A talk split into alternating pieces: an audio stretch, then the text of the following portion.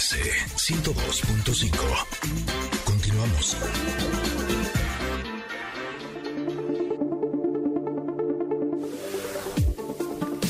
Ah, qué buena carta nos tocó el día de hoy en el comentarot. Eh, en la imagen de esta carta es justo como no estamos, ¿no? este lunes. Sale un eh, eh, que está corriendo en uno que parecería un desierto. eh, y por lo que aparece en la imagen, es un chita que va a toda velocidad. De hecho, hay partes de sus manchas que están volando, ¿no? En eh, un efecto visual como de velocidad, así es como lo percibo yo, y eh, enfrente de él, él está como volando incluso, como en esta carrera, como si estuviera saltando eh, muy alto. Eh, hay una de estas banderas que ponen al final de eh, cuando ganan la Fórmula 1 y demás, esta bandera que es como un banderín de cuadritos blanco con negro. Esta canción se llama, esta canción. Esta carta se llama No te rindas. Rindas, Cualquiera Ingrid, diría no que me rindas. bebí todo el fin de semana y de veras no. O No te rindas, no te rindas. Vas bien, vas bien. pero, pero venga, venga, venga, Ingrid, lo estás logrando, vamos. Se llama No te rindas y nos habla de lo siguiente. Nos dice que para que tu sueño se haga realidad, debes pensar a largo plazo y no prestar atención a los vaivenes de la corriente de tu experiencia.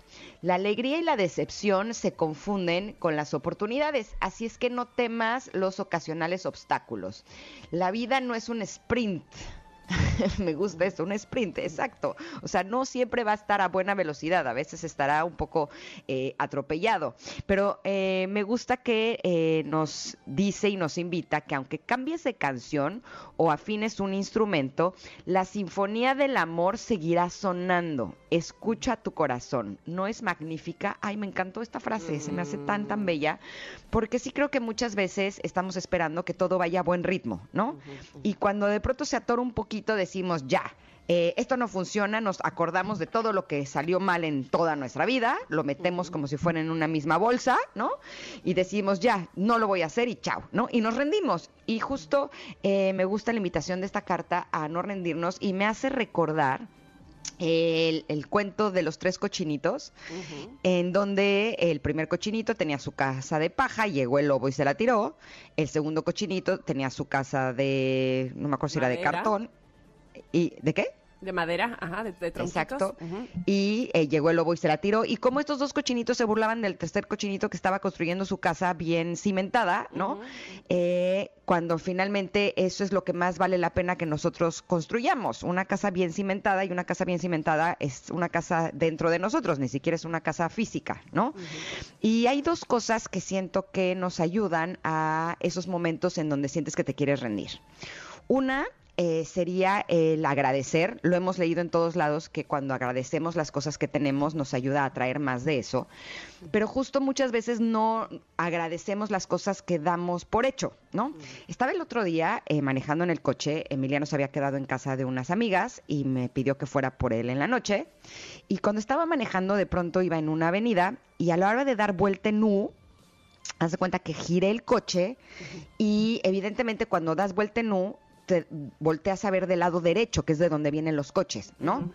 Y cuando giré el coche me di cuenta que rocé a una persona, chequen esto, ¿eh? Que venía en silla de ruedas, Oh, Dios. en la calle, o sea, en la avenida, en el carril que cuando di la vuelta hacia la izquierda venía en el lado derecho. Era de noche y evidentemente no traía luces en la silla de ruedas, ¿no? Y venía a toda velocidad dándole a la silla de ruedas en sentido contrario. O sea, de veras lo rocé, ¿no? Y ahí me di cuenta que muchas veces no agradecemos, por ejemplo, eh, la libertad, ¿no? Porque al final uno no tiene que actuar de mala fe para eh, perder la libertad, ¿no? O sea, es como que sí me puse a pensar, ¿qué hubiera pasado si lo hubiera dado? O sea, realmente hubiera sido una experiencia eh, sumamente dura, ¿no? Eh, y al final no hubiera sido mi culpa, ¿no? Porque finalmente quien venía haciendo algo incorrecto era el que venía en la silla de ruedas. Y me hizo pensar cómo muchas veces no agradecemos esas pequeñas cosas, ¿no?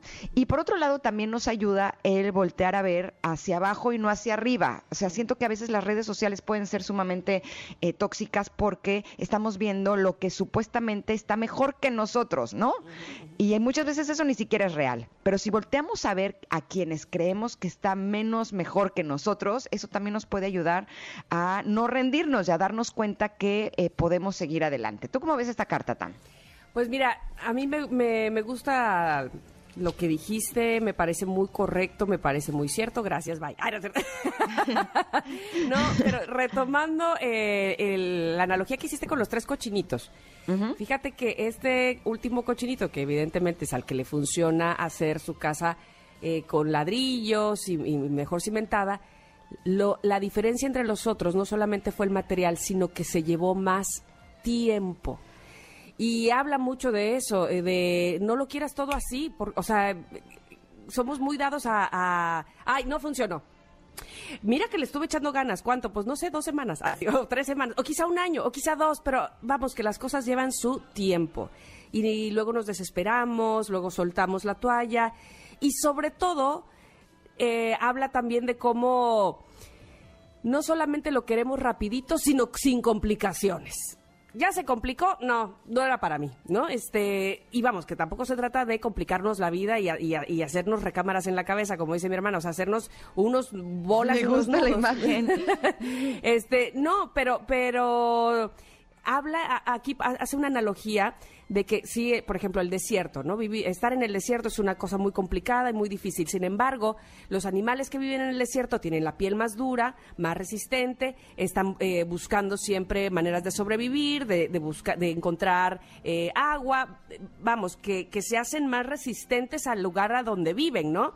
Y que nosotros, evidentemente, mientras pasamos la vida, habrá baches, habrá lugares que parezcan desérticos, y entonces justamente tendremos que ponernos esa piel más gruesa, tendremos que buscar eh, nuestra creatividad para salir de esa y no quiere decir que porque pasé un bacho, porque pasé un desierto, ya se acabó todo, ¿no? Ya, ya, hasta ahí me quedé. Vamos, que, que también se trata de eso, la vida, de altas y bajas y que habrá que pasarlas hasta llegar a donde justamente hemos planeado y hemos querido. Así es que me, me, me gusta la, la analogía que haces, me gusta esto de también voltear hacia hacia lo que no precisamente es como nosotros nos gusta, como dices en las redes sociales, nada más volteamos a ver lo que, ay, qué bonito, qué bello, que, y, y, con la intención de ir hacia allá, pero también voltear hacia el otro lado nos hace agradecer lo bonito y lo bello que tenemos nosotros actualmente. Así es que esta carta de No te rindas nos dice muchas cosas, nos recuerda muchas cosas y sobre todo nos alienta a precisamente no perder el paso, no perder el camino a pesar de esos baches.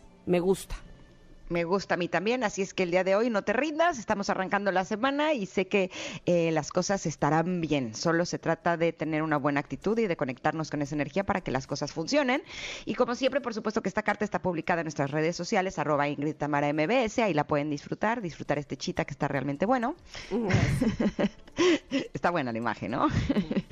Eh, cuando sintamos que estamos como, ah, que no arrancamos, esta imagen del chita nos puede ayudar a seguir adelante. Y así, nos vamos a ir un corte, pero regresamos con Paco Ánimas porque hubo mucho movimiento deportivo este fin de semana. Somos Ingrid y Tamara y volvemos en unos minutos aquí al 102.5. mis manos